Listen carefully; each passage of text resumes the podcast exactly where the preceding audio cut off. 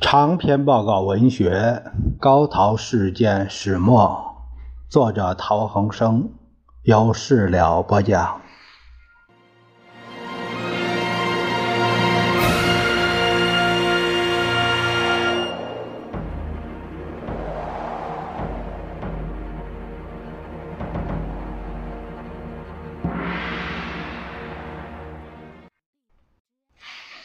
咱们接着看这个陶希圣致何资权的这个书信第三封，他写于一九四零年的四月十七日。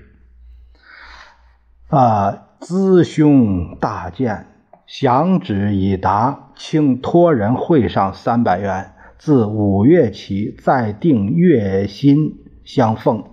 远兄、陈兄相率往宁。弟最后去信，乃望其能于已到黄河之后，死心再图相聚。此信到时，彼已去矣，不知其能随意往来京沪否？弟所知，往来殊不甚易。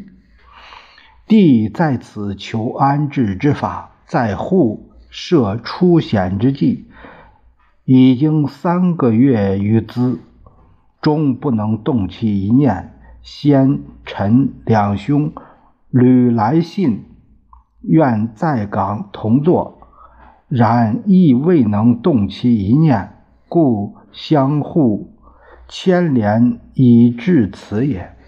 远兄曾为彼入宁后可以消息相告，然三个月。来，彼来函相告者，不外地出卖人格三百万，以及出卖妻女之人格、出卖学生之人格等语，未见其有何指教也。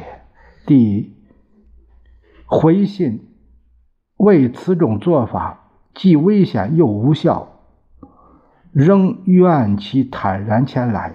若不死心，亦可试住两三个月，做不好再来一合，亦可。此为最后接洽情形也。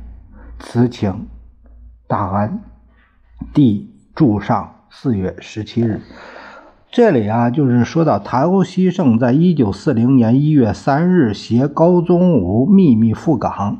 鞠清远、武先清、沈巨臣三个人处境艰险。七日，周福海接见鞠沈二人，予以安抚，使勿动摇。汪精卫复于二十九日召见三人，事后三人不得不表态，则陶为了三百万，啊，竟置妻儿学生之生死于不顾。呃，陶故之彼等言不由衷，始终爱护如故。哎，这个非常的这，这个就可见这个陶希圣，他的这个心胸和体谅，对别人的体谅。他知道，呃，他们那些学生受到要挟了，没办法，不得不这样说。哎，呃，为了保全自己，他不怪罪。嗯。